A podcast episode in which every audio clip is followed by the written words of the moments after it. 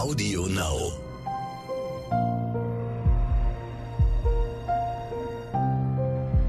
Verbrechen von nebenan. True Crime aus der Nachbarschaft.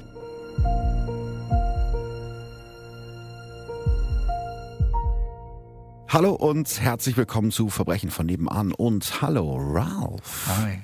Das Oh, das hast du- Das war eine, ja, das war eine sehr seltsame, es klang so nach einer Kirmesankündigung. Es geht los, los, los, los. Ähm, Aber es kam ja richtig so bei dir so. Hi. hi, Hast du sexy. geübt, ne? Hm, hab Ja. ich geübt. Jahrelang. Flippi, wie war die Tour? Sag mal. Na, Ein bisschen weißt du es ja schon, weil du ja auch zumindest bei einem Termin dabei warst und es dir angeguckt hast. Wie hat es dir denn gefallen? Ich frage mal so. Ich fand es natürlich grandios. Vor allem Sehr den gut. Einspieler fand ich am tollsten. Ja, wir, wir wollen ja nicht spoilern, weil es soll, ja Mensch, es soll ja Menschen geben, die nicht bei dieser Tour waren und nicht diesen großartigen Einspieler gehört haben. Das heißt, wir dürfen eigentlich gar nicht verraten, was und wer und was da so alles passiert, so, oder? das ist so mysteriös. Es ist sehr mysteriös. Da könnte man einige Fragezeichen hintersetzen. Aber ganz schön viele Fragezeichen. Aber was machen denn jetzt die Leute, die bisher noch nicht die Chance hatten, auf die Tür zu gehen? Ja, ich würde sagen, die können sich jetzt Tickets für die neuen Termine kaufen. Verrückt, ne? Als ob wir das vorher geübt hätten.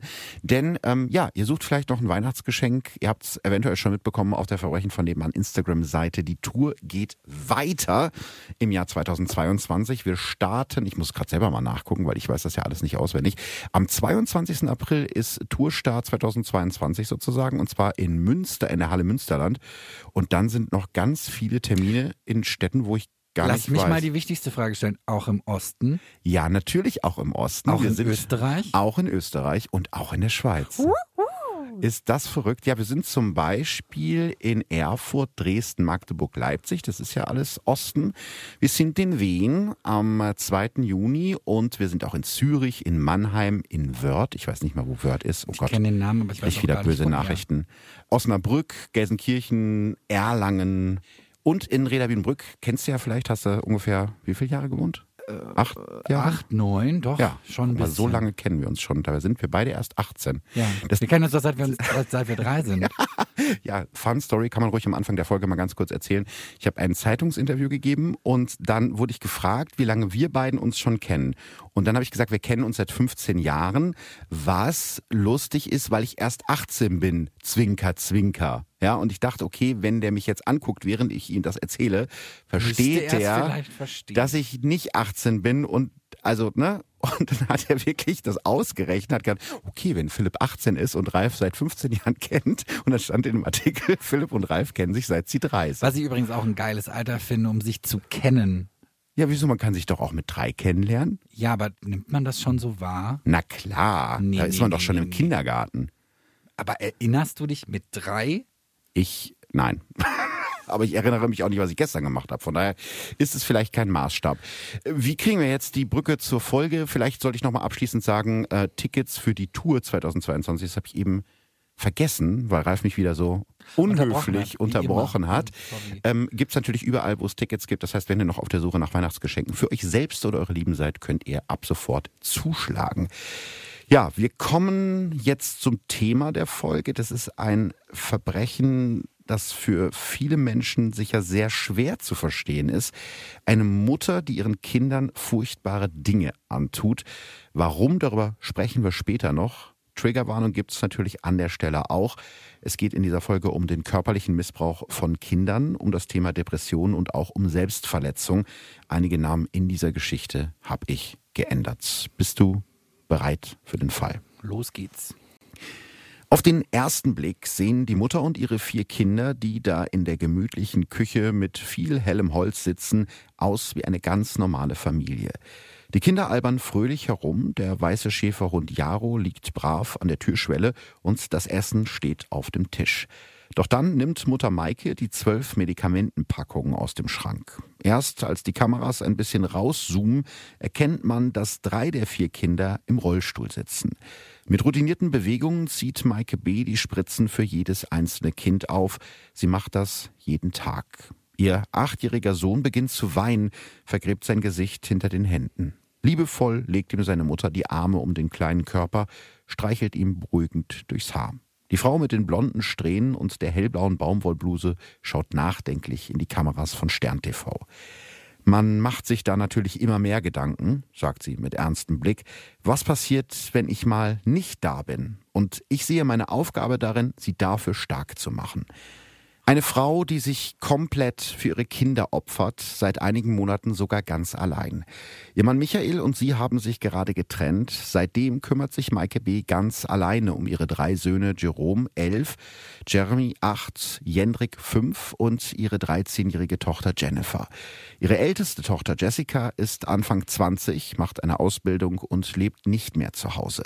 Dafür hat Maike B. den dreijährigen Joel als Pflegekind zu sich aufgenommen. Joel gilt seit dem Säuglingsalter als hochgradig geistig und körperlich behindert und musste über eine Sonde ernährt werden. Viele Pflegeeltern wollen keine kranken Kinder.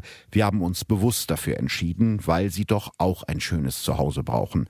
So hat Maike B. es vor kurzem in einem Interview mit dem Spiegel ausgedrückt.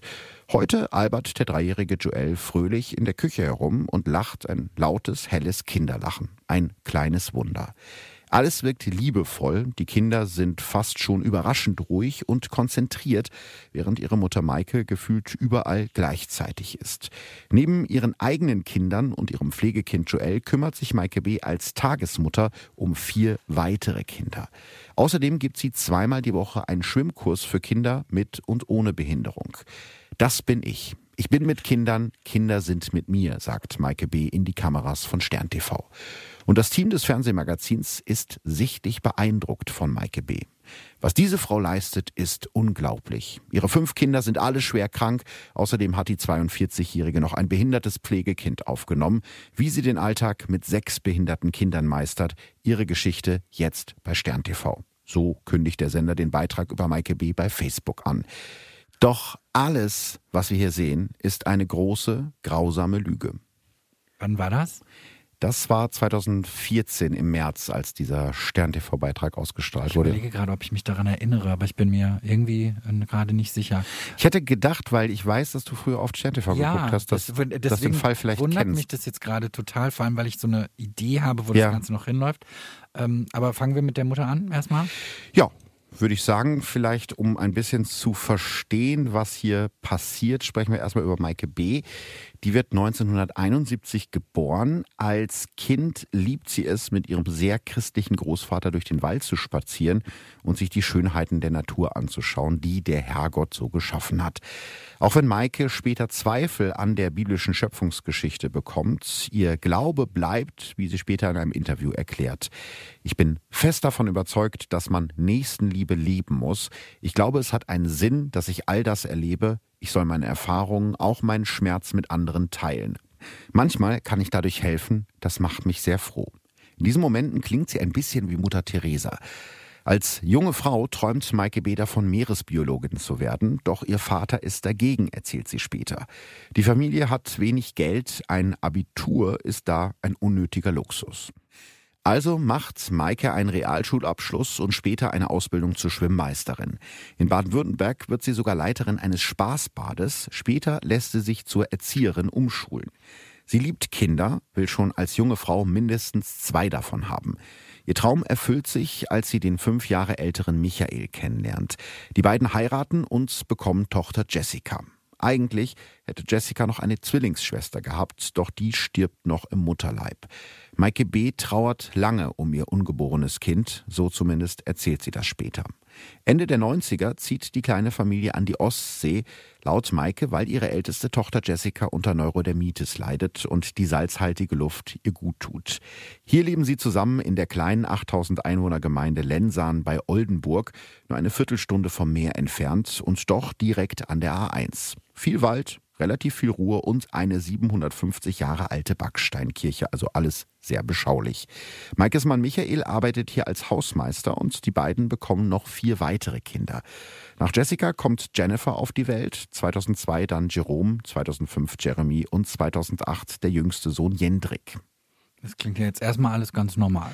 Ja, stimmt. Das Ganze, was dazu führt, dass wir jetzt über diesen Fall sprechen, beginnt kurz nach der Geburt des jüngsten Sohnes Jendrik im Jahr 2009. Maikes ältester Sohn Jerome leidet unter einer Wachstumsstörung an der Hüfte und muss deshalb im Rollstuhl sitzen. Jetzt ist der Junge mittlerweile sechs Jahre alt und soll operiert werden, damit er wieder richtig laufen kann. Eine Standard-OP, die Heilungschancen stehen ziemlich gut. Jerome wird den Rollstuhl nach der Operation höchstwahrscheinlich nicht mehr brauchen. Kurz vor der OP wendet sich Maike B. an den behandelnden Arzt und sieht dabei sehr besorgt aus.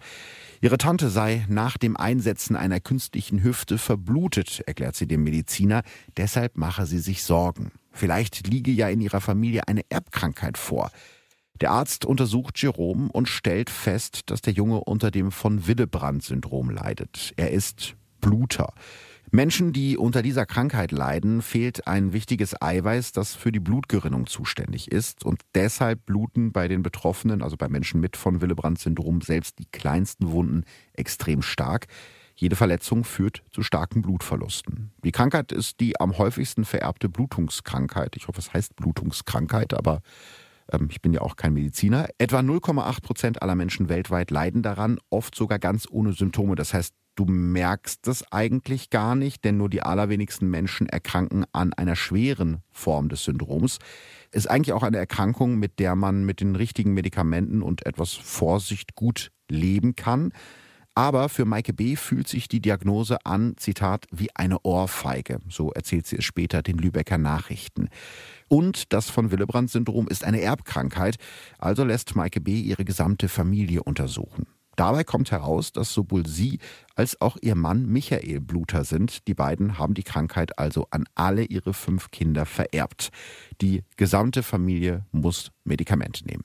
Warum ist das für sie eine Ohrfeige? Weil sie weil sie meint, sie wäre schuld daran, oder? Ja, weil das ihr Leben so aus der Bahn geworfen hat, so erzählt Bluter sie es selbst. zu sein. Ja, also deswegen, wie gesagt, wenn man jetzt. Also ich kenne jemanden, der Bluter ja. ist und das Einzige, worauf der achten muss, ist klar, im besten Fall keine Unfälle verwickelt sein. Bluten. Äh, naja, ja. und man muss tatsächlich bei Operationen vorsichtig sein. Ne? Genau, ne? also aber wenn man das weiß muss man vorher. Eine Spezialklinik ja. in den meisten Fällen. Ähm, Deswegen ja. Lässt sich alles machen und man, ich glaube, man hat so einen Ausweis.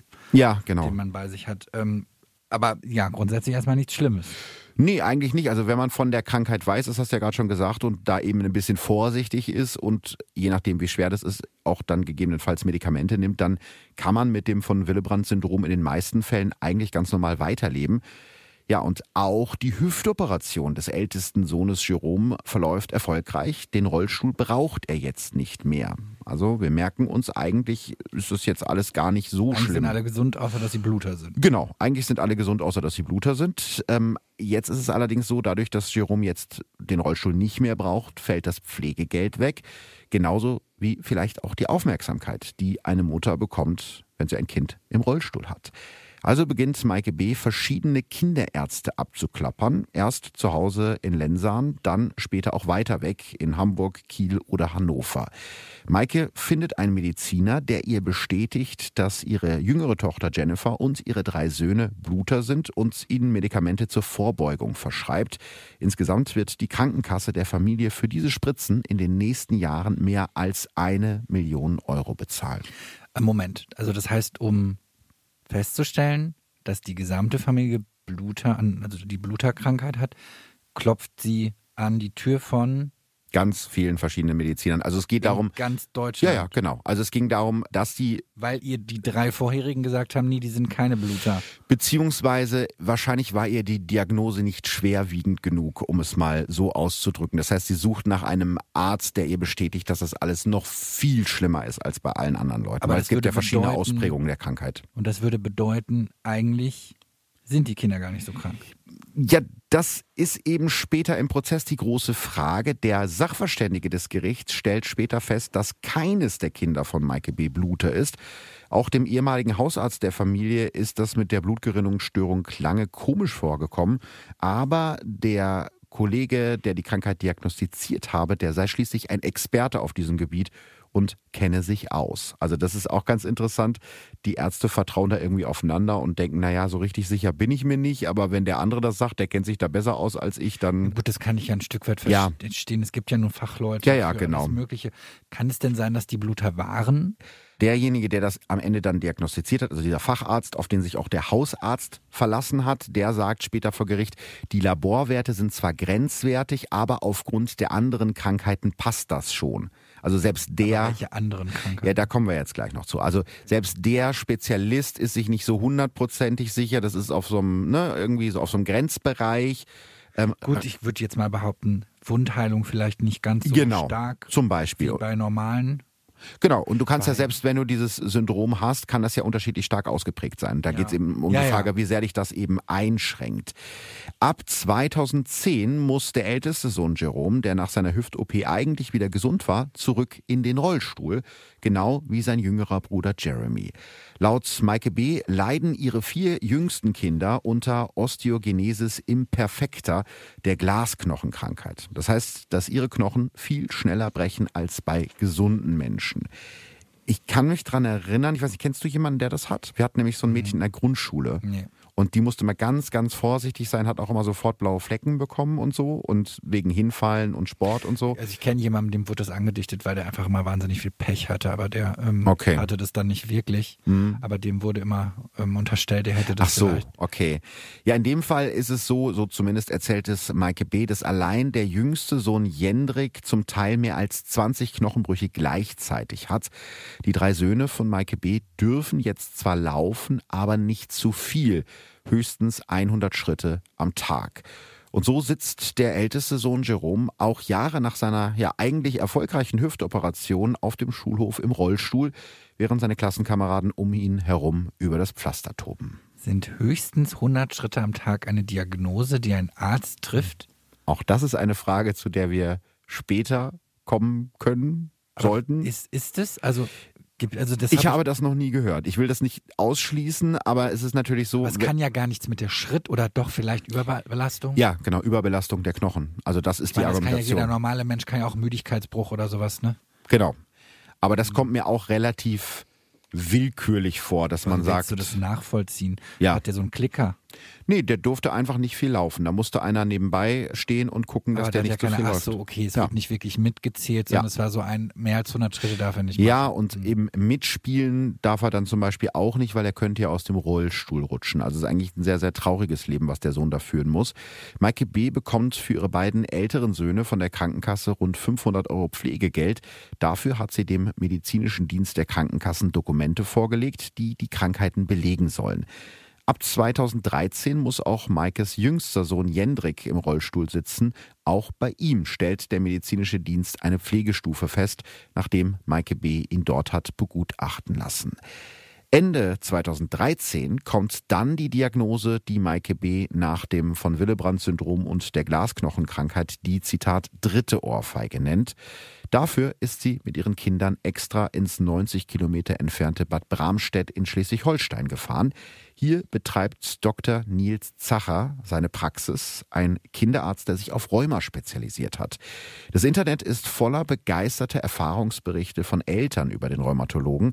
Die Zahl seiner Patienten hat sich in den drei Jahren nach Eröffnung seiner Praxis verdreifacht auf 1200. Aus ganz Deutschland reisen Mütter und Väter mit ihren Kindern nach Bad Bramstedt, für die Dr. Zacher oft die letzte Hoffnung ist. Eltern, die an ihn glauben, tun fast alles für ihn so schreibt der Spiegel über ihn. Und auch Maike B. besorgt sich einen Termin bei Dr. Zacher schon kurz nach der Eröffnung seiner Praxis. Zuerst lässt sie ihren jüngsten Sohn Jendrik von dem Rheumatologen untersuchen, später auch seine beiden Brüder Jeremy und Jerome und seine ältere Schwester Jennifer. Alle Kinder schildern dem Arzt dieselben Symptome. Kopf- und Gelenkschmerzen und steife Gelenke am Morgen. Außerdem legt Maike B. Dr. Zacher drei Arztbriefe vom Medizinischen Versorgungszentrum Kiel vor, in dem die Vorerkrankungen der Kinder aufgezählt werden. Von Willebrand-Syndrom, Glasknochen und verschiedene Allergien. Für den freundlichen Arzt mit den grauen Locken steht die Diagnose fest. Alle vier Kinder von Maike B. leiden unter Kinderrheuma. Er verschreibt Jerome, Jeremy und Jendrik Infusionen, sogenannte Biologika.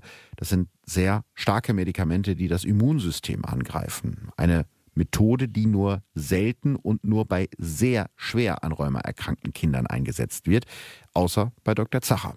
In seiner Praxis werden zu dieser Zeit mehr Biologika verabreicht als in spezialisierten Kinderkliniken. Erst 2015 wird die Kassenärztliche Vereinigung Schleswig-Holstein die Abrechnung dieser Infusionen bei Dr. Zacher einstellen. 300 betroffene Eltern und ihre Kinder demonstrieren dagegen und starten sogar eine Petition an den Bundesgesundheitsminister, die auch Maike B. bei Facebook teilt. Auch ihren drei Kindern verabreicht Dr. Zacher Biologiker. Jendrik ist bis heute viel anfälliger für Krankheiten, eine Nebenwirkung dieser Therapie, was ja logisch ist, wenn das Immunsystem unterdrückt wird. Was viele der Patienten von Dr. Nils Zacher nicht sehen oder nicht sehen wollen, ist, dass der Arzt nicht unumstritten ist. Als sich einige seiner Patienten bei anderen Ärzten eine zweite Meinung holen wollen, können die Kollegen von Dr. Zacher oft gar kein Rheuma feststellen. Die Gesellschaft für Kinder- und Jugendrheumatologie geht davon aus, dass bei rund 200 ehemaligen Zacher-Patienten zwei Drittel der Diagnosen fraglich bzw. die Therapien ungewöhnlich sind. Außerdem melden sich in dieser Zeit immer mehr Eltern und Kinder, die erzählen, der Arzt habe ihnen Angst gemacht, um sie so zur Teilnahme an klinischen Studien zu bewegen. Also so nach dem Motto, ich habe hier ein Medikament und nur dieses Medikament kann dir helfen, sonst wird es dir schlechter gehen, aber dafür musst du an dieser Studie teilnehmen. So, das sind die Geschichten, die halt einige Kinder erzählen, die bei ihm in Behandlung waren. Dr. Nils Zacher bestreitet diese Vorwürfe und wittert eine Verschwörung von Kollegen. Auch in dem späteren Prozess von Maike B. wird der Doktor bei seiner Rheumadiagnose bei Jerome, Jeremy und Jendrik bleiben. Als die Vorsitzende Richterin ihm im Gerichtssaal mehrere Befunde von Ärzten aus den Jahren 2013 bis 2015 vorlegt, die alle keine Anzeichen von Kinderrheuma bei den Kindern feststellen konnten, wirft der Rheumatologe der Richterin vor, nur die negativen Beispiele herauszupicken. Ich habe jetzt eine Frage. Mhm. Nummer eins. Rheuma ist so eine Gelenkversteifung, mhm. glaube ich. Ja. Ne? Ich finde halt dieses, ich habe den Namen vergessen, Bio Logikum. Biologiker. Biologiker. Das klingt für mich so, also wenn das so aggressiv ist, das klingt so für mich wie eine Bestrahlung bei einer Krebserkrankung. Also mhm. Es ist eine Infusion, ja, aber. was soll die denn jetzt helfen? Also was soll die bewirken? Das ist alles noch nicht so richtig erforscht. Es geht also halt. Das ist diese Studie an der. Ja, ja, genau, genau, genau. Also das ist etwas, was nur in Ausnahmefällen verabreicht wird. Also es scheint wohl eine positive Wirkung auf Rheuma zu haben, Die aber nur allgemein anerkannt ist. Ja, aber das wird eben nur in ganz, ganz extremen weil Fällen, weil so schlimme Nebenwirkungen, genau. Das, was ich jetzt so dramatisch finde, ist, vielleicht kommst du da gleich mhm. noch zu, ist, wenn bei 200 Patienten angezweifelt wird, mhm. ob die es überhaupt hatten. Ja. Dann finde ich das echt gruselig. Total. Und der Arzt argumentiert damit, also es gibt da einen sehr langen Artikel über den äh, im Internet zu finden dass Rheuma auch eine Krankheit ist, die sich wohl sehr stark verändert und es kann durchaus sein, dass ein Kind so argumentiert er, ne, schlimmes Rheuma hatte, als es bei ihm in Behandlung war und drei Monate später bei einem anderen Arzt ist das Rheuma dann einfach weg. Naja gut, ich meine, so schlimm das klingt, er hat ja immer die Chance zu sagen, ja, das hat gewirkt. Genau. Ist genau, natürlich ist das Kind genau jetzt gesund und hat kein ja. Rheuma, weil es hat gewirkt. Okay, wie ging es denn jetzt weiter? Ja, im Jahr 2014 kommen die Söhne von Maike B. alle auf die Gesamtschule in Lensahn. Bernd Ziemens, der Rektor der Schule, erinnert sich noch genau an den Moment, als Maike B. mit Attesten und Arztbriefen bei ihm auftaucht, um ihre Kinder an der Schule anzumelden. Unsere Lehrkräfte haben mit Tränen in den Augen die Geschichte der schwerkranken Kinder gehört. Da trat eine Mutter als Anwältin ihrer schwerkranken Kinder auf. Keiner hat sich getraut, das zu hinterfragen. Auch dann nicht, als Maikes Kinder immer häufiger in der Schule fehlen. Im zweiten Halbjahr des Schuljahres 2015-2016 fehlt der damals siebenjährige Jendrik insgesamt 31 Tage, sein drei Jahre älterer Bruder Jeremy 53 und der 13-jährige Jerome sogar 106 Tage, also rund die Hälfte des Halbjahres. Gibt es da Regeln von der Schule, vom Schulministerium, ab wann sowas ich weiß nicht, ob es da so eine starre Zahl also weil. Weil jetzt grundsätzlich würde ich mir natürlich die Frage stellen, okay, wieso hat dort, also die hätte ja zum Gespräch gebeten werden müssen. Ja, also das interessanterweise tut das keiner, also keiner fragt da mal nach aus und sagt, Mitleid. was ist da los? Genau, aus Mitleid, mhm. weil sie ist ja die arme Mutter und die Kinder sind so schwer krank und sie kümmert sich so gut um die und es ist eben auch oft so, dass Maike B ganz kurzfristig in der Schule anruft und sagt, ja, hier meine Söhne, die können morgen nicht kommen, weil wir müssen zu irgendeinem Facharzt nach schieß mich tot so, ne? Und das hinterfragt dann auch einfach keiner oder möchte keiner hinterfragen, weil ja, die Kinder sind ja eben so schwer krank. Und natürlich wirken sich die Fehlzeiten auf die Leistungen der Kinder aus. Der zehnjährige Jeremy kann in der dritten Klasse immer noch nicht richtig lesen und sein siebenjähriger Bruder Jendrik wird von der zweiten Klasse in die erste Klasse zurückgestuft. Ihre Mutter macht währenddessen weiter Druck bei der Schule, damit für ihre Kinder ein behindertengerechter Fahrstuhl, eine Rampe und eine Notfallrutsche gebaut werden für mehr als 140.000 Euro. Sie stellte Forderungen, bestand auf schriftlichen Abmachungen mit der Schulleitung. Was sie vorbrachte, war stets mit der subtilen Drohung verbunden, dass sie die Presse oder die Staatsanwaltschaft einschaltet, falls wir nicht spuren. So erzählte Schulleiter Siemens später. Ähnlich erinnert sich auch das Kollegium der Waldorfschule in Ostholstein, in der zeitweise zwei Söhne und eine Tochter von Maike B. unterrichtet werden. Auch wieder ein Zitat. Frau B. hatte das Talent, andere Eltern für sich einzunehmen und dann gezielt Unfrieden im schulischen Umfeld zu verbreiten, erzählt eine Lehrerin der Waldorfschule. Als nach ihren beiden Brüdern auch Maikes Tochter Jennifer ganz plötzlich im Rollstuhl in der Schule auftaucht, wundern sich die Lehrerinnen und sprechen Maike B. darauf an. Die reagiert wütend, stellt die Schule als behindertenfeindlich dar und nimmt ihre Tochter Jennifer von der Schule. Ist Rheuma und Glasknochenkrankheit, ist das auch eine Erbkrankheit? Ja, also ich bin ja jetzt kein Mediziner, aber ich habe es natürlich nachgeguckt. Bei der Glasknochenkrankheit ist es so, dass es tatsächlich vererbbar ist. Mhm. Beim Rheuma nicht im klassischen Sinne. Also wenn man jetzt davon ausgeht, dass die Kinder das wirklich alle haben und diese ganzen Krankheiten, dann ist das so genetisch bei denen halt echt. Das wäre ja aber auch trotzdem fragwürdig, ob es ja, realistisch ja. ist, dass alle Kinder vor allem, und das finde ich ja viel seltsamer, die Jennifer ist ja die älteste. Wieso sollte die Auf plötzlich einmal, jetzt ja. auch an dieser Krankheit erkranken und vorher war das Genau. Äh, Hat es keiner gemerkt. Ja, deswegen ist es ja in dem Fall dann mal aufgefallen. Ne? Deswegen haben die Lehrerinnen mal gesagt, so, hä, das ist aber komisch, weil die konnte vorher ganz normal laufen und dann auf einmal nicht mehr. So, aber jetzt nimmt, sie nimmt die jetzt einfach von der Schule. Ja, sie hat halt äh, einen Lauten gemacht an der Schule und gesagt, was erlaubt ihr euch? Ihr seid ja alle behindertenfeindlich an der Schule. Und ich glaube, das ist halt sowas, da traut man sich dann auch nicht unbedingt zu sagen, äh, Entschuldigung, ne? Naja, wobei, sie haben sich jetzt ja nicht dagegen gewehrt und gesagt, sie würden nee. eine weitere Behinderte nicht an der Schule akzeptieren. Sie haben ja nur gefragt, wie kann das denn sein? Ja, ja, genau. Was ja eine durchaus berechtigte ja. Frage ist. Ja, aber das machen ja manche Leute, die im Unrecht sind, die werden dann einfach sehr, sehr laut, sodass sich dann irgendwann keiner traut zu widersprechen. Und das macht sie dann. Gut, die Erfahrungen, die sie mit ihr hatten, sind dann wahrscheinlich genau. natürlich genau. generell nicht so richtig gut. Also sie nimmt sie von der Schule und dann interessiert es auch keinen mehr. Genau. Im Prinzip kann man das so sagen. Maike B. bringt die Kinder auf eine andere Schule und sorgt dafür, dass jeder ihrer Söhne eine Schulbegleiterin an die Seite gestellt bekommt. Die sollen im Unterricht das Schreiben für die Jungen übernehmen, weil das so schädlich für ihre rheumakranken Hände ist. Außerdem müssen die Frauen, das sind alles Frauen, diese Schulbegleiterinnen, jeden Tag darauf achten, dass Jerome, Jeremy und Jendrik am Tag höchstens 50 bis 80 Schritte laufen, weil wir erinnern uns, ab 100 wird es dann ganz schlimm und so. Ne? Deswegen immer an der unteren Grenze. Der Schulbegleiterin von Jeremy gibt Maike B. die Anweisung, darauf zu achten, dass ihr mittlerer Sohn seinen Kopf nicht nach hinten streckt. Jeremy habe zusätzlich eine Fehlstellung im Halswirbelbereich. So erklärt es der Schulbegleiterin. Nur eine falsche Bewegung und ihr Sohn müsse sterben. Wer stellt diese Schulbegleiter? Die Krankenkasse? Ja, das, bezahlt, ja, das bezahlt, genau, das bezahlen die Ja, aber wo kommen die her? Was sind das für Leute mit was für einer Vorbildung? Das sind teilweise, zumindest in dem einen Fall konnte ich es recherchieren, das ist eine gelernte Erzieherin. Also die hat jetzt oh, gar nicht unbedingt medizinisches genau. Wissen, was sie jetzt ja. ja auch zwangsläufig nicht muss. Nee.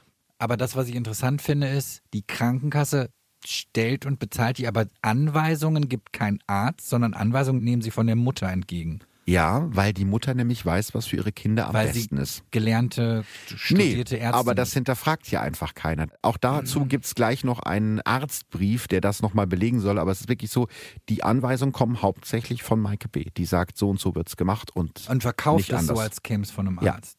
Ja. Mhm. Okay, wann kommt's raus, dass das alles gelogen ist? 2016 dann, bis dahin sitzt Maike B. als tapferste Mutter Deutschlands, unter anderem bei Stern TV, bei Markus Lanz oder im SWR Nachtcafé und gibt Interviews im Spiegel. Natürlich hadere ich manchmal mit mir, frage mich, was ich wohl verbrochen habe, dass es uns so getroffen hat. Aber rumsitzen und heulen bringt uns nicht weiter, so erzählt sie es dem Spiegel. Während alle um sie herum sich fragen, wie sie das alles schafft, versucht sich Maike B. in dem Interview mit einer Art Galgenhumor. Wenn heute der Arzt sagt, es ist soweit, Ihr Sohn muss ab jetzt im Rollstuhl in den Kindergarten, dann freuen wir uns, dass wir keine Kita-Gebühr mehr zahlen müssen, weil man scheinbar für Menschen mit Behinderung keine Kita-Gebühr bezahlen muss. Ich will ehrlich sein, ich glaube, wenn man in so einer Situation ist, wenn man in so einer Situation wenn, ist. Klar, Mhm. aber da in dem Moment ist man Ja, ja, davon ausgegangen. Ich glaube, dann entwickelt man ja tatsächlich so einen Humor. Du musst ja Deswegen irgendwie damit wird in umgehen dieser können. Situation ja, Ja. niemand jetzt gesagt haben, oh Moment. Ja, ja. Aus der Rückschau klingt es natürlich sehr, sehr bitter. Ab 2015 soll dann auch die jüngere Tochter Jennifer im Rollstuhl sitzen, die zu diesem Zeitpunkt 14 ist und ihre Mutter bis dahin ohne größere gesundheitliche Probleme bei der Versorgung ihrer drei Brüder und dem Pflegekind Joel unterstützt hat.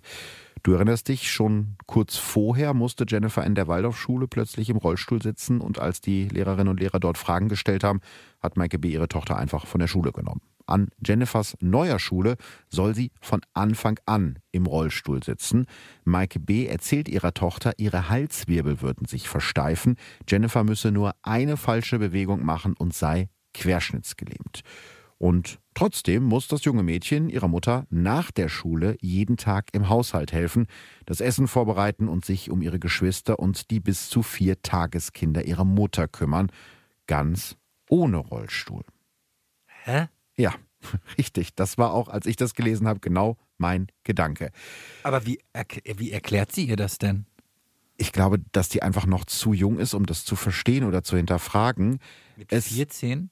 Ja, also da fängt es dann tatsächlich so langsam an, dass es auch für die Kinder, die ja die ganze Zeit unter dieser Indoktrination der Mutter, also die Mutter erzählt denen ja den ganzen Tag lang, dass sie furchtbar krank sind und natürlich Aber lässt hinterfragst sie du dann das. zu Hause schuften? Ja, wenn die Mutter sagt, keine Ahnung, nachmittags ist deine Krankheit nicht so schlimm. Also wie sie das argumentiert hat, weiß ich nicht. Aber es ist auf jeden Fall so, dass ab diesem Zeitpunkt auch Jennifer sich so langsam fragt, hm, irgendwas ist, genau, irgendwas ist komisch hier und sie wird ja auch, muss man mal ganz ehrlich sagen, ja ausgenutzt. Jennifer als 14-Jährige muss da irgendwie helfen, die Tageskinder zu versorgen. Das hat natürlich Konsequenzen. In der neunten Klasse hat Jennifer 100 Fehltage. Ihren Abschluss wird sie niemals schaffen. So sieht es zumindest zu diesem Zeitpunkt aus. Irgendwann wird ihr das alles zu viel. Jennifer wird depressiv und beginnt sich selbst zu verletzen. Einmal ritzt sie sich das Wort Fuck in den Arm. Sie versucht sich ihrer Schulbegleiterin anzuvertrauen und sagt ihr, mir geht es schlecht, ich möchte nicht mehr hier sein. Außerdem erzählt Jennifer der gelernten Erzieherin, dass sie im Urlaub im Centerpark sogar ein Salto gemacht hat, in der Schule aber weiter im Rollstuhl sitzen muss. Als die Schulbegleiterin Jennifer fragt, ob Jennifers Mutter ihr Medikamente gibt, antwortet das Mädchen, ja, Mama spritzt mir Medikamente. Auf die Idee, ihre Vorgesetzten zu informieren, kommt die Schulbegleiterin trotzdem nicht. Moment. Darf eine ungelernte Mutter Medikamente spritzen? Ich weiß, Insulin. Ja, zum Beispiel. Genau, bei solchen Sachen Aber darfst du Diabetes hat sie jetzt ja nun noch nicht. Nee, Diabetes hat sie noch nicht. Also es scheint so gewesen zu sein, dass die die Medikamente immer selber verabreicht hat, weil sie hat es ja kenn auch zur Verfügung. Nee, das weiß ich in dem Fall auch nicht, was da normal wäre, aber es scheint zumindest die ganze Zeit kein Problem gewesen zu sein, weil sie hat sich ja zum Beispiel bei Stern TV auch dabei filmen lassen, wie, sie die was- Spritzen okay, aufgezogen ja, hat. Ich dachte, es gibt ja so ganz viele Sachen, gerade wenn es dann so in die Blutbahn muss, muss man ja erst eine Vene finden, dann Luft äh, in der Spritze kann Ja. ja. nun auch ganz schnell. Ähm, okay, äh, crazy. Ja, wirklich, wirklich crazy. Ich finde es auch echt spannend, dass auch da wieder so ein Moment ist, wo ja schon mal jemand misstrauisch hätte werden können. Ne? Ja, gut, also wenn sie sich so verkauft, als wenn sie das alles wüsste. Ja, klar. Die Krankenkasse hat die ja eingesetzt, Ja, dann gehen genau die ja davon dafür. aus, dass das stimmt. Ja, stimmt natürlich. Also Aber da, da sehe ich ehrlich gesagt den viel größeren Fehler, dass ich mir die Frage stelle, bevor doch jemand so abgestellt wird, müsste das doch nochmal genauer hinterfragt werden. Wobei nein, sie reicht dann ja ein, Sie reicht dann einen riesen damit. Wust an Arztbriefen, die das alles belegen sollen, ein. Und ja, Jennifer ist jetzt halt auch selber an einem Moment gerade angelangt, wo sie sich fragt, das kann irgendwie alles nicht sein, ne? dass ich irgendwie in der Schule im Rollstuhl sitzen muss, weil Mama mir sagt, ich muss im Rollstuhl sitzen, aber zu Hause ist dann nicht so schlimm. Und die Erzieherin, der das halt anvertraut wird, die gibt später vor Gericht zu, dass sie sich einfach gar nicht getraut hat, Maike B. zu widersprechen, weil die so dominant gewesen sei. Irgendwann 2016 versucht Jennifer dann auszubrechen. Sie meldet sich bei ihrer lange ausgezogenen älteren Schwester Jessica und bittet darum, zu ihr ziehen zu dürfen. Aber Mutter Maike verhindert den Umzug. Sie will ihre Kinder bei sich in der Nähe behalten, wo sie sie kontrollieren kann. Irgendwann ist Jennifer so verzweifelt, dass sie sich an eine Heilpädagogin wendet, die sie wegen ihrer angeblichen Krankheiten behandeln soll. Sie erzählt der Frau, dass ihre Mutter sie manipuliert und kontrolliert und sie nicht gehen lässt. Die Heilpädagogin wendet sich daraufhin an das Jugendamt, das Jennifer aus ihrer Familie holt. Na endlich. Ja, man kann wirklich nur sagen, für das arme Mädchen endlich, endlich, endlich. Gleichzeitig wenden sich Nachbarn von Maike B. an die Behörden, denen es komisch vorkommt, dass die Kinder der Familie vormittags in der Schule im Rollstuhl sitzen müssen und nachmittags über die Straße oder durch den Garten toben. Und dann taucht bei der Gesamtschule in Lensahn, auf die Jerome, Jeremy und Jendrik gehen, ein Arztbrief auf, der der Schule komisch vorkommt. Auch dieser Brief wurde, wie die meisten Arztbriefe vor ihm, nicht vom Facharzt direkt an die Schule verschickt, sondern von Mutter Maike B. persönlich übergeben. In diesem Brief findet sich die Empfehlung des behandelnden Facharztes, die Schule solle Maike B.s Einschätzung über die Krankheiten ihrer Kinder vertrauen. Also selbst das ist ja schon seltsam, ja, wenn da ein Arzt schreibt, so ungefähr, was auch immer die Maike B sagt, das stimmt, die kennt sich voll gut aus mit den Krankheiten, könnte man schon irgendwie so ein bisschen misstrauisch werden. Außerdem wimmelt es in diesem angeblichen Arztbrief auch noch von Rechtschreibfehlern. Die Schule wendet sich an die Schulaufsichtsbehörde und so fliegen nach und nach Maike B.s Lügen aus den vergangenen sechs Jahren auf. Als erstes nehmen die Behörden Maike B. jetzt auch die anderen Kinder weg. Jerome, Jeremy, Jendrik und der Pflegesohn Joel kommen in Pflegefamilien und in ein SOS-Kinderdorf. Wir gehen davon aus, dass die Kinder durch das Handeln der Mutter körperliche und auch seelische Schäden davongetragen haben, erklärt es später die Staatsanwältin der Schweizer Zeitung Blick. Die hat also tatsächlich Mhm. Arztschreiben gefälscht. Mhm. Okay, ich versuche jetzt gerade dahinter zu kommen, wie man, wie das hätte vorher aufliegen können. Ich stelle mir halt gerade vor, okay, da kommt jemand, legt etwas vor. Beim Arzt kann man nicht anrufen, Schweigepflicht, Stimmt. oder? Ja, ja, sie müsste den Arzt von der Schweigepflicht entbinden. Beziehungsweise die Schule, weil ich stelle mir jetzt gerade die Frage, welche Möglichkeiten hätte die Schule gehabt? Eigentlich auch tatsächlich nur das Jugendamt. Ja, oder die Schulaufsichtsbehörde wie jetzt in dem Fall, genau. Hm. Ja, ich muss zugeben, ich finde es ein bisschen amüsant, dass das eine Heilpraktikerin war, denen, denen man immer unterstellt, sie würden, Stimmt. ähm, sie würden irgendwie alles nur so Humbug und sowas Ja, ja. machen. Die hat es ernst genommen und hat, hat das Richtige getan, während Ja. die Schulmedizin es ja nun auch verbockt hat. Es ist, glaube ich, für die Kinder, ich ne? finde es ganz grausam. Ich meine, die sind doch kaputt fürs Leben. Ja, definitiv. Du musst dir vorstellen, dass du wirklich von kleinster Kindheit an gesagt kriegst, du hast eine ganz schlimme Krankheit und wenn du dich falsch bewegst, dann bist du querschnittsgelähmt oder so. Das macht dich natürlich fertig, weil vor allem die jüngeren Kinder von Maike B., die haben die Lügen ihrer Mutter geglaubt und die sind zu diesem Zeitpunkt, als das alles rauskommt, immer noch fest davon überzeugt, wirklich krank zu sein. Während ihre Schwester Jennifer zum Beispiel sich an SternTV wendet und ja eine Mail schreibt, in der steht, wir sind nicht krank, wir sind kerngesund und ich würde gerne diese Lüge aus der Welt schaffen, laufen ihre drei jüngeren Brüder immer wieder aus den Betreuungseinrichtungen weg und zurück zu ihrer Mutter. Irgendwann urteilt ein Gericht, dass die Jungen zurück zu Maike B. kommen, wo sie bis zum Beginn des Gerichtsverfahrens bleiben. Also gut, okay, bei, bei sehr kleinen Kindern kann ich es vielleicht noch nachvollziehen. Ich stelle mir gerade tatsächlich die Frage, wie hat die denen plausibel erklärt, dass sie todkrank sind und eigentlich jede Bewegung zu ihrem Tod führen könnte, wenn sie dann nachmittags im Garten toben durften? Wie, wie das verstehe ich nicht. Das sind ja noch Kinder. Den kannst du ja erstmal viel erzählen. Und es ist ja deine Mutter. Du hast ja, du vertraust ja Aber- deiner Mutter. Aber kein, auch nicht in der Schule oder Freunden, die erzählen doch, was sie den ganzen Tag gemacht haben. Ja, okay, hat sie vielleicht erzählt, darf sie keinem sagen. Ja, also die, die Jennifer zum Beispiel hat ja erzählt, dass sie im Urlaub im Centerpark da irgendwie ein Salto geschlagen hat. Und das kam ja auch nicht komisch vor in dem Moment. Oder beziehungsweise dann im Gut, okay, Nachhinein das kann erst. natürlich auch sein, dass man Kindern sagt, ja, ja, erzählen Ja, genau. sie wieder. Ja, ja. Okay, aber also was ich jetzt noch viel schockierender finde, ist, und dann geben sie trotzdem die wieder in die Mhm. Obhut der Mutter. Und zwar für eine relativ lange Zeit. Es dauert nämlich äh, mehr als zwei Jahre, bis der Prozess dann endlich anfängt. Der beginnt am 19. August 2019 im Saal 315 des Lübecker Landgerichtes. Reporter, Fotografen und Kamerateams aus ganz Deutschland sind gekommen, um ein Foto oder ein Statement von der Frau zu bekommen, die die Boulevardpresse wahlweise die Horrormutter oder die Lügenmutter nennt. Die Frau, um die es hier geht, erscheint in einer weiten Blümchenbluse. Ihr Haaransatz ist grau, die Strähnchen herausgewachsen und ihr Gesicht ist hart.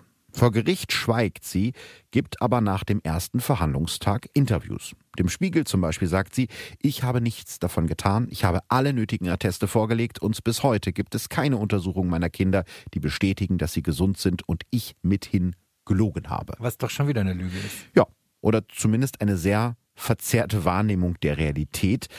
Am ersten Tag sagt nämlich Jessica, die älteste Tochter der Angeklagten, aus und ihre Aussage sorgt im Gerichtssaal für ziemlich großes Staunen. Mit ruhiger Stimme schildert die mittlerweile 27-Jährige die Methoden ihrer Mutter Maike B. Zitat: Immer wenn Gutachter zu uns nach Hause kamen, wurden die Kinder in den Rollstuhl gesetzt, dann sollten sie besonders krank spielen. Als Belohnung hat meine Mutter meinen Geschwistern Spielzeug versprochen und sie sagte, dass wir weiter mit dem Geld schöne Sachen unternehmen können. Und wenn Spielzeug und Geld nicht reichen, dann droht Maike B. ihren Kindern, erzählt Jessica vor Gericht. Meine Mutter hat den Kindern erzählt, ihre Krankheiten würden sich verschlimmern, wenn sie nicht im Rollstuhl säßen. Also ich finde das so kompliziert. Mhm. Also zum einen wussten die Kinder es irgendwie. Ich ja, will, so die, also Hälfte, Kindern, ja. ich will denen jetzt gar nichts unterstellen, um Gottes Willen, das sind Kinder. Mhm. Aber zum einen macht sie deutlich, wir machen hier jetzt ein, wir, wir spielen denen was vor, dafür belohne ich euch. Mhm. Auf der anderen Seite macht sie denen Angst, indem sie ihm irgendwie erklärt, ihr habt wirklich was, ihr müsst eventuell ja. sterben. Es sei denn, es passt dir in den Kram. Ja, genau. Ja, die manipuliert die komplett, ne? Also das ja, ist manipuliert, so, die macht die ja verrückt. Ja, natürlich. Also auch selbst wenn man jetzt davon ausgehen würde, die hätten das die ganze Zeit gewusst und verstanden, was man ja bei dem Alter noch gar nicht kann. Ne? Also das ist ja auch schon schlimm, dass man sagt, wir gegen die anderen, wir müssen denen jetzt was vorspielen, ähm, damit wir Geld bekommen, weil sonst sind wir ganz arm. Das kannst du ja auch psychologisch ganz geschickt spielen. Hat die Jessica denn schon mal vorher versucht, dagegen anzugehen? Weil das klingt jetzt ja so, als hätte sie das schon relativ lange gewusst. Also ihre Lösung war, sich von der Familie zu lösen und einfach und zu gehen. Kann man jetzt drüber diskutieren, ja, ob das, ne? Also ich möchte das nicht werten, Nein. weil ich, wir waren nicht dabei, ne? Nein. ne? Aber ich finde es ganz interessant, was Jessica zu einem ja, möglichen Motiv ihrer Mutter sagt. Ich vermute, es ging meiner Mutter neben dem Geld auch um Aufmerksamkeit. Sie brauchte diese Aufmerksamkeit. Ja, okay, gut. Ne? Dass das Münchhausen-Stellvertreter-Syndrom ist, das, ja, das ist da eigentlich jetzt schon relativ lange. Ja, das stimmt, das ist, das ist klar. Ähm, auch Jessica übrigens wollte Maike B. lange einreden, sie sei krank. Nur durch ihren Auszug hat die älteste Tochter es geschafft, aus dem Einfluss ihrer Mutter zu entkommen. Ihre jüngere Schwester Jennifer wird ebenfalls als Zeugin zu dem Prozess geladen. Sie schreibt dem Gericht allerdings ein Fax, dass sie ihr Privatleben nicht in die Öffentlichkeit tragen will. Die Vorsitzende Richterin lässt Jennifer trotzdem vorladen. Die mittlerweile 19-Jährige kommt kurz in den Gerichtssaal und umarmt ihre Mutter. Sagen will sie aber nichts. Und ich glaube, das zeigt auch nochmal diese Zerrissenheit weil auch wenn die wahrscheinlich schon am ehesten versteht, was die Mutter ihr und ihren Geschwistern angetan hat, ist es ja trotzdem noch ihre Mutter. Nein, und ich glaube, das ist auch tatsächlich das, was ich gerade ausblende, mhm. dass man der eigenen Mutter ja in der Regel niemals unterstellt, dass sie einem was Böses will und dass ich mir auch sehr gut vorstellen kann, dass sich so ein Kind natürlich genau damit auch beeinflussen lässt, weil dann muss sie ja nur erzählen, ich habe doch gedacht, ich habe das Richtige getan, genau. ich wollte euch doch niemals genau. schaden. Genau. Und jetzt werde ich verantwortlich gemacht, weil ich euch nur helfen wollte. Ja, genau. Aber in dieser ganzen Gleichung, wo war der mhm. Vater? Haben die sich deswegen getrennt? Also dazu, hat der das gewusst? Dazu findet man gar nichts. Also es gibt später nochmal zumindest Gerüchte, dass gegen den dann auch ermittelt wurde. Aber er ist weder in den Medienberichten vorher, also in diesem Stern-TV-Bericht oder in den Zeitungsinterviews, taucht er groß auf und auch in dem Gerichtsverfahren nicht. Das finde ich, find sehr, sehr interessant. Ich finde ja, ich finde generell. Der muss es ja mitgekriegt haben. Der hat ja im selben Haus gewohnt. Naja, er hat zumindest seine Frau und seine Kinder wahrscheinlich im Rollstuhl im Fernsehen gesehen. Spätestens das, selbst als sie schon getrennt waren, ja. Für den Gerichtsprozess werden alle vier jüngeren Kinder nochmal untersucht und zwar von richtigen Ärzten ohne irgendwelche Eigeninteressen. Und die sagen halt, keines der Kinder leidet unter einer der von Maike B. behaupteten Krankheiten. Also weder am von Willebrand-Syndrom, noch an der Glasknochenkrankheit, noch an Kinderräumer. Alle Kinder sind laut Gutachten vollkommen gesund, leiden aber natürlich seelisch und körperlich darunter, jahrelang in den Rollstuhl gezwungen worden zu sein. Die Anklage gegen Maike B. lautet deshalb Misshandlung Schutzbefohlener und Abrechnungsbetrug. Den Schaden, der durch das fälschlicherweise ausgezahlte Pflegegeld entstanden ist, schätzt die Staatsanwaltschaft auf 140.000 Euro. Nicht Teil des Gerichtsprozesses sind übrigens die Umbauten an der Gesamtschule von Lensern. Du erinnerst dich, da sollte ja ganz viel umgebaut werden, weil ja, die Kinder gut, ja. Also ich muss ganz ehrlich sagen, dass ich das jetzt nicht schlimm finde, wenn eine Schule einen barrierefreien Zugang hat. Das Definitiv, also das ist auf jeden Fall eine gute Sache. Dazu kommen ja noch die Spritzen für die nicht vorhandene Bluterkrankheit der Kinder. Und die haben ja die Krankenkasse auch insgesamt mehr als eine Million Euro ich gekostet. stelle dir jetzt eine Frage von, der ich glaube, dass du sie mir gar nicht richtig beantworten Das kannst. ist eine gute, ja, ich bin gespannt. Wie testet man auf diese Krankheiten? Bluter, klar, bin ich mir relativ sicher, ist einfach ein chemischer Test. Da wird wahrscheinlich irgendwas reingepackt und dann sieht man, ob das reagiert oder nicht. Aber Glasknochen und auch Rheuma ist das was, was man irgendwie nachweisen kann. Weil ich überlege jetzt halt gerade die ganze Zeit, wenn das jetzt alles chemische Tests wären, dann ist da ja noch ein ganz anderer Apparat hinter. Also ich stelle mir halt aber die Frage, hätten Schulmediziner, wenn ein Kind tatsächlich so gedrillt wird, dass es genau die Symptome äußert, die man angeblich hat, und da wird sie sich ja vorher informieren, Genau. können die es dann überhaupt richtig bewerten? Ja, das ist halt die große Frage. Also ich denke mal, selbst wenn es da bestimmte Blutwerte gibt, auf die man achten muss, dann gibt es da ja auch wahrscheinlich Graubereiche, wo man sagt, Gut, bei könnte den- sein. Beim Bluter hat, hat Ne? dieser eine Mann da ja schon Ja, gesagt, genau. das wäre so ein Grenzwert gewesen, also wahrscheinlich so auf der Kippe von Ja oder Nein. Mhm. Aber so Glasknochen, also ich versuche jetzt gerade wirklich einen Grund zu finden, wieso keiner von den eine Million Ärzten, wobei nein, Entschuldigung, ich revidiere mich, sie ist ja gerade deswegen zu so vielen Ärzten gegangen, bis sie einen gefunden hat, der es ihr bestätigt. Ja, also es gab ja zum einen auch einige Ärzte, die sehr, sehr bereitwillig all das diagnostiziert Das, haben. was ich gerade schlimm finde, Entschuldigung, Mhm. dass ich dich mal wieder unterbreche. Jetzt gerade explodiert mein Kopf, dass die, die geht zu einem Arzt, schildert das, kommt nicht damit durch und hat fürs nächste Mal ja schon gelernt. Mhm. genau. Das ist ja richtig schlimm. Das heißt, die, der eine Arzt, nein, wenn das das wäre, dann müsste das Kind das So, und das ja. haben. Und dann rennt sie Genau. zum nächsten und oh. Erzählt dann genau das. Ja, stimmt. Bin ich auch noch gar nicht auf die Idee gekommen, Boah. aber ja, das ist wahrscheinlich tatsächlich so gewesen. Also es gibt natürlich eben Ärzte, die relativ bereitwillig da Krankheiten diagnostiziert haben, die wahrscheinlich nicht da waren, so wie dieser Kinderrheumatologe Dr. Zacher. Gut, das Ähm, ist für mich so ein Scharlatan, ne? Ja, weiß ich nicht. Er scheint ja davon auch persönlich profitiert zu haben, weil er diese teuren Genau. äh, Therapien verschreiben konnte. Und man muss eben sagen, ähm, dass Maike B. sehr geschickt vorgegangen ist. Ihr ehemaliger Hausarzt meint, Maike B. habe einen Fehler im System ausgenutzt. Viele Arztbriefe wurden mir nicht direkt vom Facharzt zugeschickt, sondern von der Mutter übergeben. Dadurch konnte Maike B. natürlich nach Herzenslust Briefe und Unterschriften fälschen. Einmal, das finde ich total spannend, fliegt sie dabei sogar auf, und zwar fünf Jahre vor dem Prozess. Im Juni 2014 legt Maike B. der Grundschule ihres ältesten Sohnes Jerome ein Attest vor, das mit den Worten endet, Bitte vertrauen Sie auf die Einschätzung von Frau B., wann sie den Kindern mehr Schritte erlaubt oder auch weniger, welche in der ganzen Zeit sehr gut und kompetent ihre Kinder mit dieser seltenen Kombination der Krankheiten im Auge behält und beschützt. Auch wir profitieren von ihrer Einschätzung als Mutter.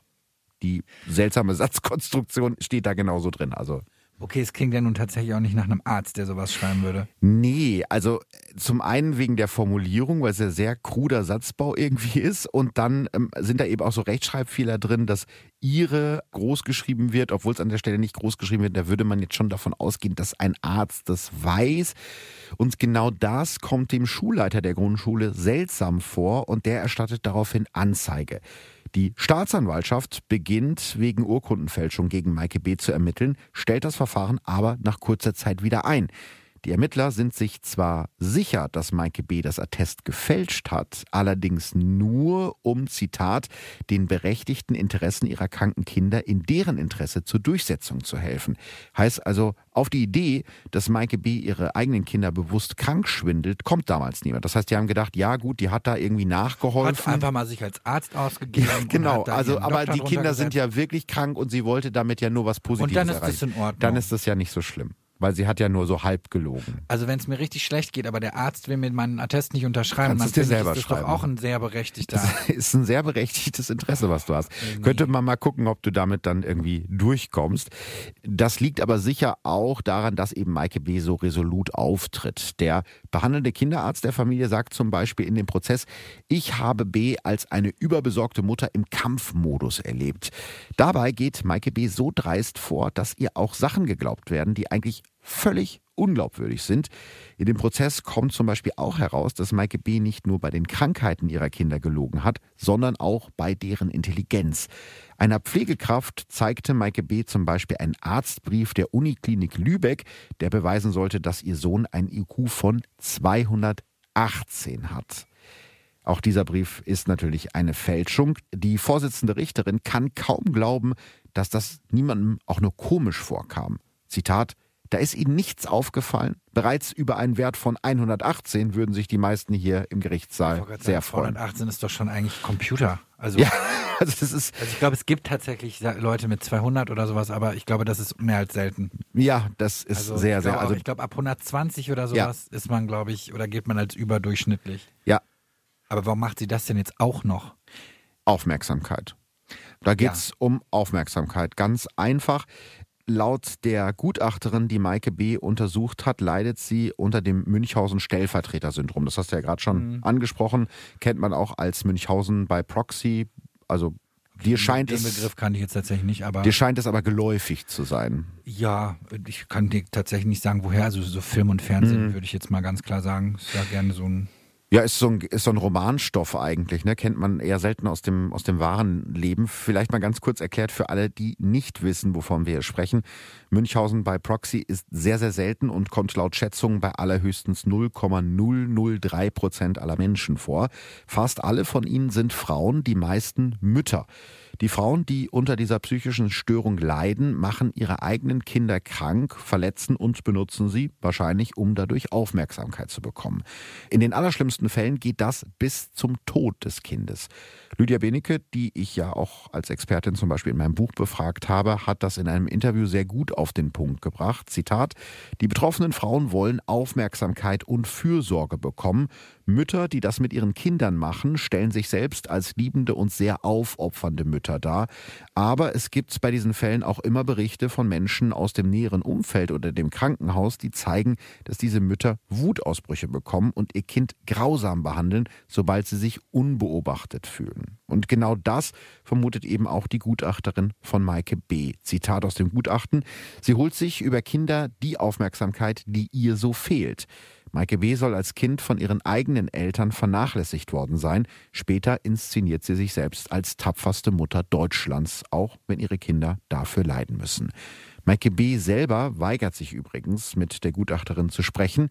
Trotzdem ist diese sich nach Ende ihrer Begutachtung sicher, dass die fünffache Mutter unter dem Münchhausen-Stellvertreter-Syndrom leidet, aber trotzdem voll schuldfähig ist. Die Staatsanwaltschaft fordert aufgrund dessen eine Haftstrafe von zehn Jahren. Also, dass sie voll schuldfähig ist, würde das dann bedeuten, dass es Fälle gibt bei dieser Krankheit, wo den Frauen das nicht bewusst ist oder den Leuten nicht bewusst ist, was sie da tun? Na, wenn es eine psychische Störung ist, kann das zumindest zu einer verminderten Schuldfähigkeit führen, wenn sie aber sozusagen ihr war nicht mehr ja ganz klar bewusst, was genau. sie da tut. Sie, aber sie, sie war ja steuerungsfähig, genau. Sie wusste ja ganz genau, was sie tut, aber es gibt vielleicht Mütter, die das unbewusst tun. Die aus, die aus das ganz unbewusst ja. Ja, also es ist eine psychische Störung. Ne? Natürlich ist das dann, die Grenzen ja, sind da da fließend. vielleicht auch unfair, ja. aber ja. kriegt sie diese äh, zehn Jahre? Ja, fast muss man sagen. Am 13. November 2019 verurteilt das Landgericht Lübeck Maike B. wegen schwerer Misshandlung von Schutzbefohlen in vier Fällen Betrug und Urkundenfälschung zu acht Jahren Haft. Maike B. bleibt regungslos sitzen. Während der gesamten Urteilsverkündung sagt sie kein Wort oder zeigt auch nur ein bisschen Gefühl. Mittlerweile ist das Urteil rechtskräftig und Maike B. sitzt in Haft. Sie hat sich seitdem nicht mehr zu dem Fall geäußert. Sie lebt wahrscheinlich in ihrer eigenen Welt. Das wird auch deutlich, wenn man sich ihr Facebook-Profil anschaut, was ich natürlich gemacht habe. Dort teilt Maike B. Verschwörungsvideos zu Chemtrails, mit der die Weltregierung die Menschen vergiftet oder Petitionen von Familien, denen die Behörden angeblich unrechtmäßig ihre Kinder weggenommen haben. Einige Zeit nach dem Urteil melden verschiedene Medien, das ist ja das, was du gerade schon gefragt hast, dass jetzt auch Michael B., also Maikes von ihr getrennt lebender Mann und Vater der Kinder in den Fokus der Ermittler geraten ist. Die älteste Tochter Jessica hat ihren Vater im Prozess gegen ihre Mutter ebenfalls belastet und zum Beispiel gesagt, mein Vater hat nur schweigend zugesehen. Im Dezember 2019 berichtet die Bild, dass die Staatsanwaltschaft die Ermittlungen gegen Michael B. aufgenommen hat. Da es seitdem aber ruhig um den Fall geworden ist und man auch nie wieder was davon gehört hat, gehe ich ehrlich gesagt davon aus, dass die Ermittlungen eingestellt wurden, wenn sie denn überhaupt wirklich aufgenommen wurden. Wie viel der Vater über das Leiden seiner Kinder und die Lügen seiner Ehefrau wirklich wusste, wird also zumindest vor Gericht wahrscheinlich äh, nie geklärt werden. Das heißt, nachdem sie sich getrennt haben, hatten die dann auch einfach gar keinen Kontakt mehr. Ja. Weil sonst ähm, hätte ihm das ja. Ja, ja, also wenn wir uns jetzt zum Beispiel diesen Stern-TV-Beitrag angucken, von dem ich ganz am Anfang erzählt habe, der ist ja aus dem März 2014 und da sitzen ja die Kinder schon im Rollstuhl Wann und da sagt sie ja, genau, da hat sie ja in dem Beitrag gesagt, dass sie seit einigen Monaten getrennt sind. Das heißt, er wird da schon durchaus irgendwie was mitbekommen haben. Wir können ja gleich mal ganz kurz dazu kommen, was es sozusagen für Warnzeichen gibt zu diesem Münchhausen-Stellvertreter-Syndrom. Da gibt es nämlich welche. Und dazu gehört zum Beispiel auch, dass es einen absenten Vater gibt. Also, dass der Vater kaum präsent ist in der Familie, in der Erziehung und auch von der Umgebung als nicht wirklich wahrnehmbar beschrieben wird deswegen oder weil es halt eh so ist und deswegen funktioniert das einfacher für die Mutter? Erstmal, warum das so ist, ist noch nicht ganz geklärt, aber es ist so, bei diesen Fällen von Münchhausen-Stellvertreter-Syndrom ist es ganz oft so, dass der Vater eben kaum in Erscheinung tritt. Die Mutter ist oft die Täterin und der Vater hat entweder hat die Familie entweder verlassen oder ist da und ist völlig teilnahmslos. Also es läuft Nein, alles. Das habe ich verstanden, aber ne? das heißt, nee, okay, aber ich, ich, für mich war jetzt gerade wichtig, ist das eine ein Resultat aus dieser Krankheit, dass sie den da raustreibt? Oder ist das heißt, der Vater war eh noch nie sehr präsent und deswegen kann sie halt tun und machen, was sie möchte? Das ist die große Frage. Wo es jetzt herkommt, weiß ich nicht, aber das ist auf jeden Fall ein, ein äh, Alarmsignal. Okay, wie geht's den Kindern? Ja, die eigentlich wichtigste Frage. Ähm, hoffentlich, muss man sagen, geht's denen mittlerweile wieder besser. Mehrere Ärzte und Gutachter haben in dem Prozess gegen Maike B. ausgesagt, dass es gerade für ihre drei Söhne, Jerome, Jeremy und Jendrik, sehr, sehr schwer werden wird, sich von der Macht ihrer Mutter zu lösen, selbst wenn die im Gefängnis sitzt.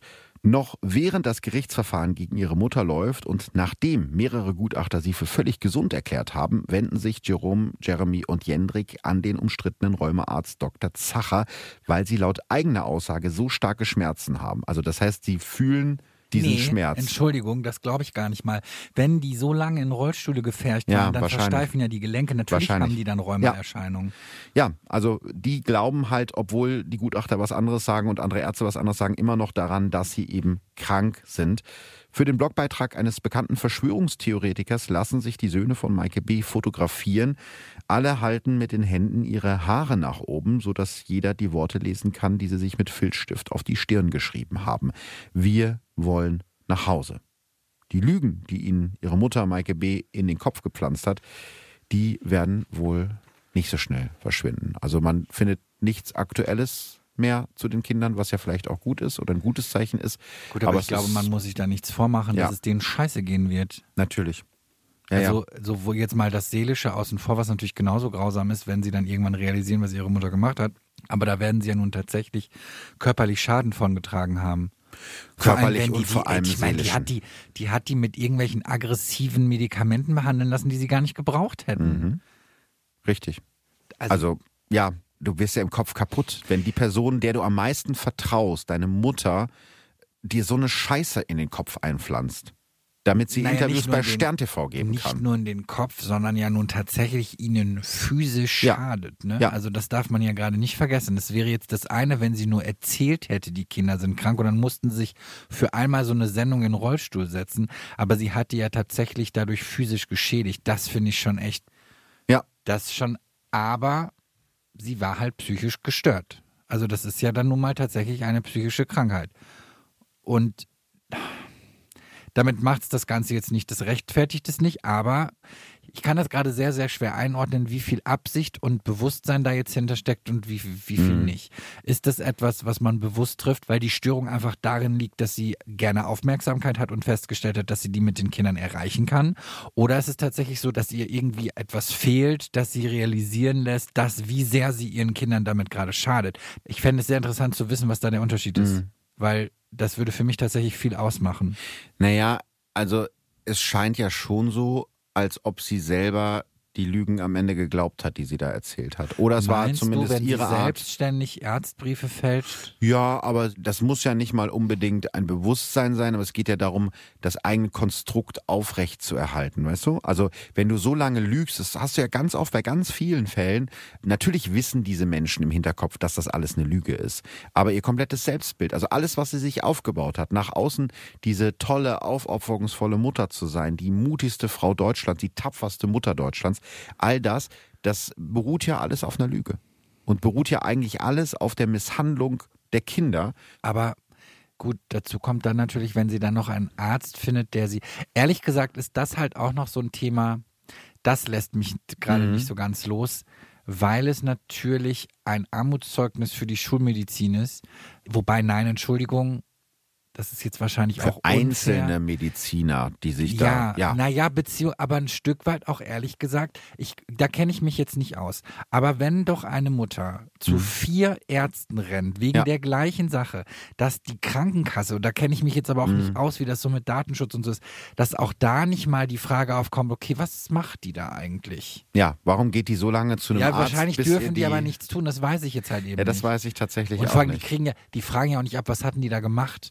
Aber Mhm. ich würde mir halt die Frage stellen, gibt es da dann nicht irgendeine Prüfung, wo die sagen, okay, die war jetzt beim vierten Arzt in einem anderen, in einer anderen Stadt, also nicht Mhm. mal mehr im gleichen Ort oder sowas. Das verstehe ich nicht. Aber du hast eben davon gesprochen, dass es jetzt irgend so eine Warnzeichen. Ja, ich habe das bei einer Psychologiezeitschrift gerade noch eben kurz vor der Aufnahme gefunden und fand das voll interessant. Typische Kennzeichen von Beteiligten bei Münchhausen, bei Proxy, ähm, ist natürlich nicht so, dass, wenn man eins davon hört, dass man dann gleich die Polizei anrufen muss, aber das sind zumindest Warnzeichen, die im Zusammenspiel, ne, wo man dann vielleicht mal genauer hinschaut. Erstens, das Kind ist bei den ersten Auffälligkeiten nicht älter als fünf Jahre. Das war in dem Fall zumindest teilweise so. Das ist bei den jüngeren Kindern, die waren ja dann gerade erst so alt. Ein Geschwisterchen hatte ebenfalls ungewöhnliche Beschwerden oder ist gestorben. So schlimm ist es zum Glück in dem Fall nicht gekommen. Die Mutter reagiert nicht erleichtert auf unauffällige Befunde. Das haben wir ja direkt am Anfang der Geschichte gemerkt. Sie hat so lange rumgefragt, bis sie eine schlimmere Diagnose bekommen hat hält die Therapie nicht für ausreichend und wirbt um Unterstützung oder Anteilnahme. Auch das war ja hier sehr, sehr deutlich. Ne? Sie hat gerne darüber geredet, wie aufopferungsvoll sie da unterwegs ist.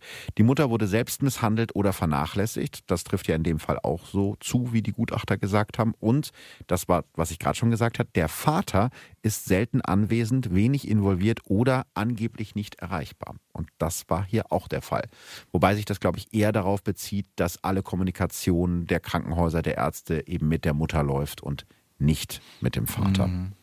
Also gut, ich glaube, der Unterschied ist natürlich tatsächlich nochmal darin, dass es ja keine Krankenhausaufenthalte Mhm. gab. Oder zumindest keine, von denen du jetzt erzählt Ja, ja, hast. am Ende nicht. Das wäre vielleicht nochmal was anderes gewesen, dass da dann jemand eventuell gesagt hätte, Moment mal. Ich versuche gerade in meinem Kopf die ganze Zeit eine Lösung zu finden oder, oder den Fehler auszumachen, wo das so schief gelaufen ist oder wo das schon früher hätte auftauchen können. Ich muss tatsächlich zugeben, bei den Schulen finde ich es schwierig, weil da natürlich einfach aufgrund des Datenschutzes ein relativ großes Loch ist, in, in dem die ja nicht wirklich einwirken können. Also die, sie können ja schlecht zum Arzt gehen und sagen, sag mal bitte, ist das Schreiben wirklich von dir? ja, klar. Die Frage, die ich mir aber tatsächlich stelle, ist, wie gesagt, wenn da vier Kinder praktisch alle an den identischen Krankheiten leiden. Sind ja Erbkrankheiten. Teilweise. Und dann, und das kommt sogar noch im Fernsehen. Ja, das ist auch so ein Punkt, wo ich denke, Ich finde es schon Sie traurig ja genug, dass es vorher ohne Fernsehen keinen Ja, ja. interessiert hat. ja, Aber nachdem das im Fernsehen war, ja, oder es hat sich dann keiner mehr getraut. Ja, das kann natürlich auch sein. Aber das ist ja auch ein unnötiges Risiko, was sie da eingegangen ist. Ne? Wenn ihr bewusst war, dass Nee, das alles das eine Lüge ist, dann damit ins Fernsehen zu marschieren und vielleicht auch nochmal Leute drauf aufmerksam. Es kann ja auch sein, dass irgendein bekannter Rheumatologe diesen Beitrag sieht und dann denkt, hm, die Kinder haben aber ganz andere Symptome. Weißt du, wie ich meine? Also Ja, aber das ich kann glaube, ja das, schon sein. Nee, aber ich glaube, wahrscheinlich fängt da die Krankheit an. Ja. Weil ich tatsächlich glaube, diese Aufmerksamkeit für sie natürlich die Kirsche oben auf. Genau. Wie viel Zuschriften die wahrscheinlich Ja. bekommen hat. Vor allem, das darf man, glaube ich, auch nicht vergessen, da steckt ja doch auch teilweise ein bisschen Bereicherung mit hinter, ne? Also, Ja, die hat ja dann- auch Geld damit verdient. genau. Pflegegeld. Mhm. Ähm, es gibt eine Serie auf Netflix, The Politician, die tatsächlich nur als Randthema Ja, um stimmt. genau diese äh, Geschichte geht. Und da ist es ja auch so, dass die sich dadurch, ähm, also so ganz banal, Beruht, glaube ich, sogar auf einem wahren Fall äh, zum Teil, ne? das weiß ich Ja. nicht. Doch. Das weiß ich gerade wirklich nicht.